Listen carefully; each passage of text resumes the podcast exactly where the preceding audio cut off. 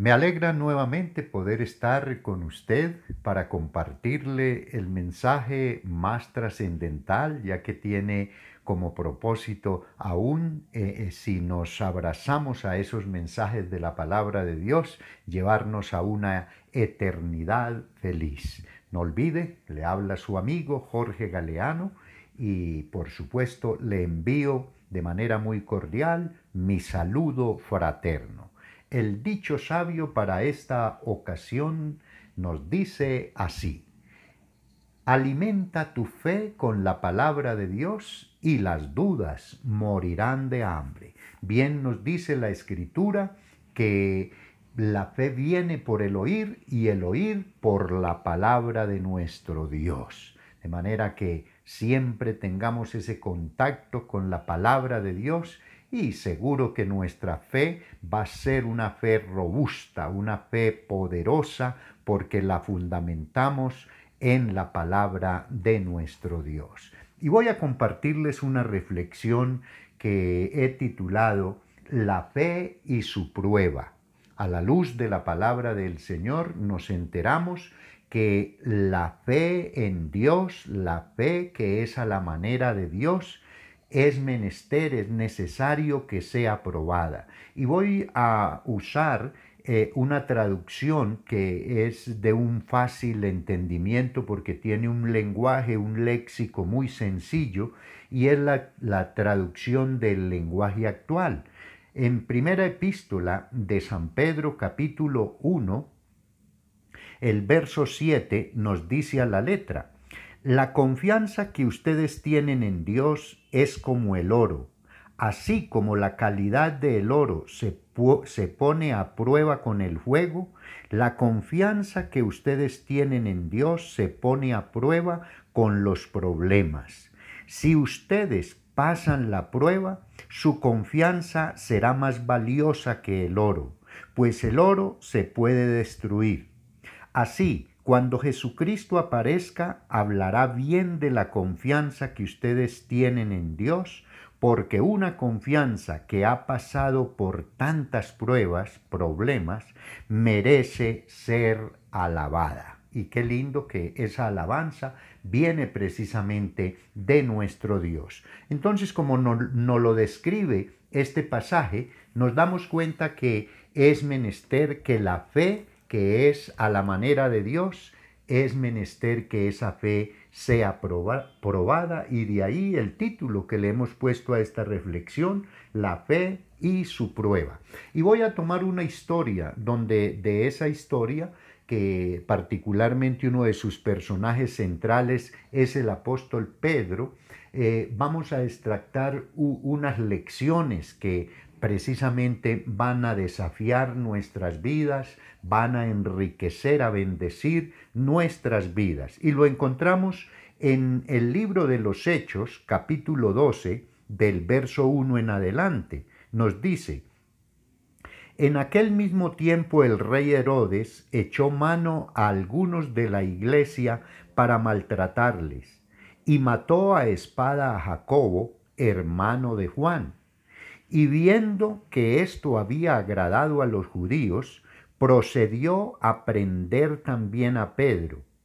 Eran entonces los días de los panes sin levadura, una de las fiestas judías, y habiéndole tomado preso a Pedro, le puso en la cárcel, entregándole a cuatro grupos de cuatro soldados cada uno, un total de dieciséis, para que le custodiasen y se proponía sacarle al pueblo después de la Pascua. Así que Pedro estaba custodiado en la cárcel, pero la iglesia en Jerusalén hacía sin cesar oración a Dios por él. Y cuando Herodes le iba a sacar aquella misma noche, estaba Pedro durmiendo entre dos soldados, sujeto con, con dos cadenas y los guardas delante de la puerta custodiaban la cárcel.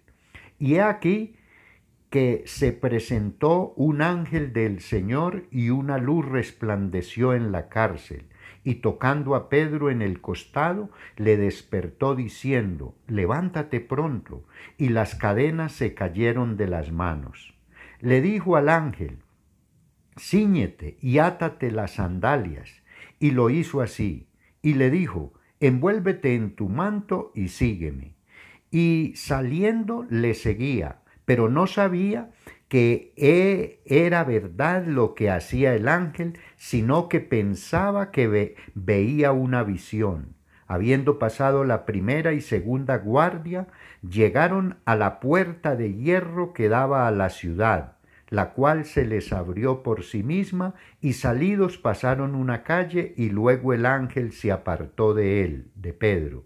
Entonces Pedro, volviendo en sí, dijo, Ahora entiendo verdaderamente que el Señor ha enviado su ángel y me ha librado de la mano de Herodes y, y de todo lo que el pueblo de los judíos esperaba. Bueno, en este relato histórico, en esta experiencia que le tocó eh, vivir al apóstol Pedro, encontramos unas lecciones muy interesantes. Y una de ellas, la primera que quisiera mencionar, es que Dios quiere que a través de la prueba de la fe, a través de la prueba de su fe, de mi fe, nosotros aprendamos a estar por encima de las circunstancias, esas circunstancias especialmente difíciles, esas problemáticas que nos golpean duro, nosotros con la ayuda del Señor, por supuesto, y, Él siempre está presto para ello,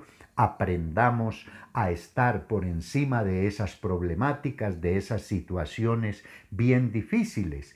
Y, vemos que es posible, porque el apóstol Pedro, vamos a decir, no era un mimado, no era un consentido del Señor, porque Él nos ama a todos por igual, pero con la ayuda del Señor, el apóstol Pedro en esa fe que había recibido de Dios, en esa confianza que podía ejercer en Dios y en su palabra, se pudo colocar por encima de esa situación tan difícil. Para él era bien claro que ya el rey Herodes, un rey malvado, había sacrificado, había mandado asesinar a eh, Santiago, a Jacobo, hermano de Juan, de Juan apóstol, y que esto le había gustado mucho a los judíos, porque los judíos no estaban muy de acuerdo con la doctrina del el Señor Jesucristo, la cual seguían propagando en eh, la iglesia primitiva en cabeza de los apóstoles. Y entonces el, el rey Herodes quería también nuevamente congraciarse, eh, sacrificando también a Pedro, porque se había dado cuenta que el sacrificio de Jacobo de Santiago les había gustado.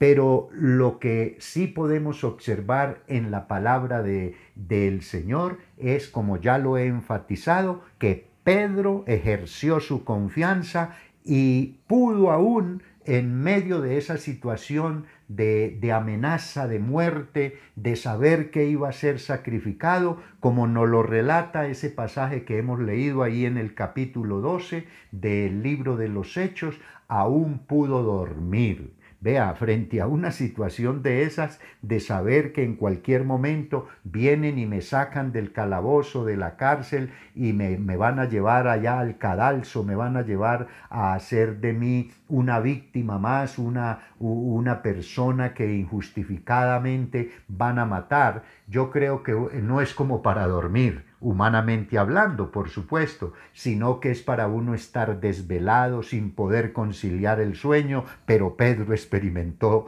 precisamente lo contrario y por eso creo que si Pedro con la ayuda del Señor pudo colocar su confianza por encima de la situación difícil que estaba experimentando, usted y yo también, cualquiera que sea la situación, podemos en esa confianza que tenemos en Dios y sus promesas, podemos colocar por encima de cualquier situación.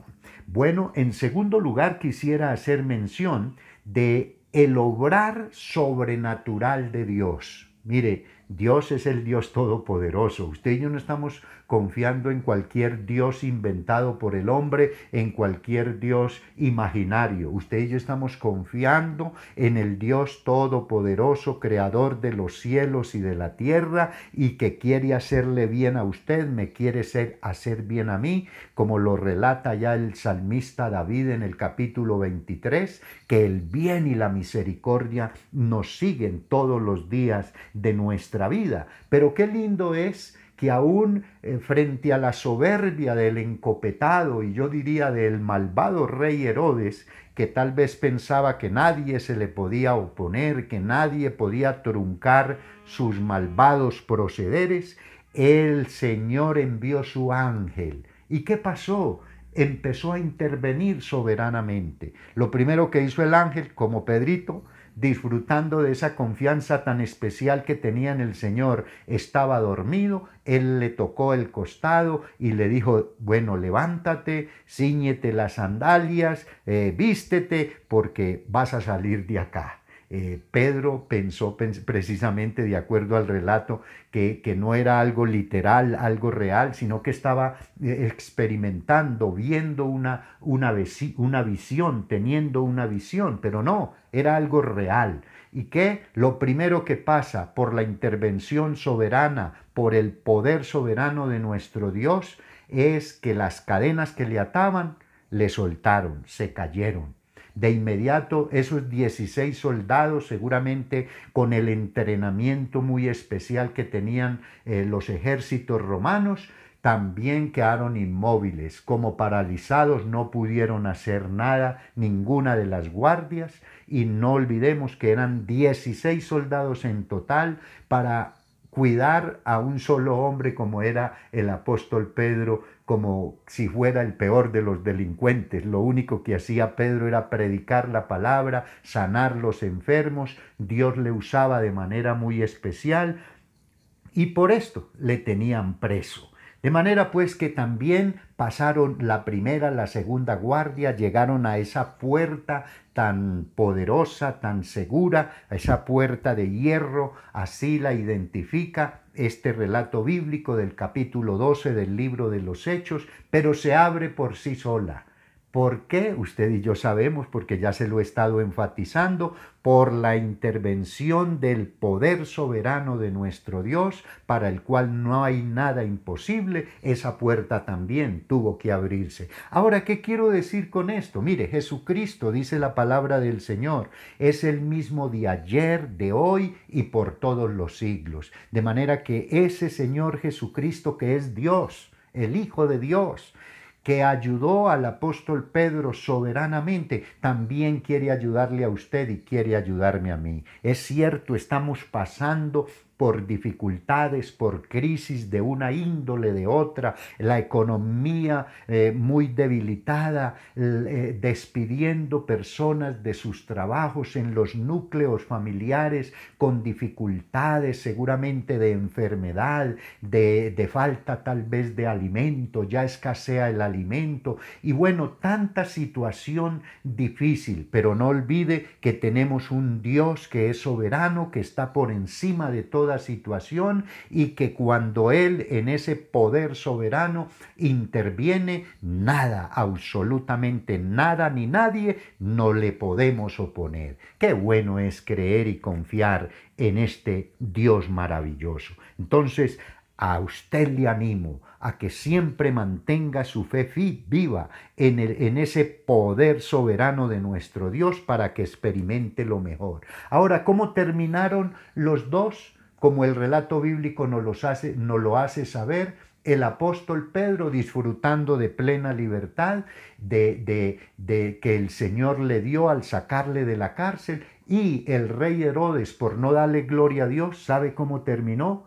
Muerto, comido ahí en el mismo acto por los gusanos. Por eso siempre es mejor estar del lado de Dios y no olvide que las pruebas vienen para que su fe y mi fe, en vez de debilitarse, sea fortalecida y podamos así estar agradando más y más al Señor, porque sin fe es imposible agradar al Señor. Oremos, Padre, gracias por poder invocar tu precioso nombre y bendecir todas y cada una de estas personas que han escuchado o van a escuchar esta reflexión. Gracias por aquellos que te dicen en esta hora, perdona mis pecados, límpiame con tu sangre preciosa de toda mi maldad y hazme un hijo tuyo. En el nombre de Jesús. Amén. Gracias por escucharme, le habló su amigo Jorge Galeano y termino diciéndole que la paz del Señor sea con usted ahora y siempre. Bendiciones mil.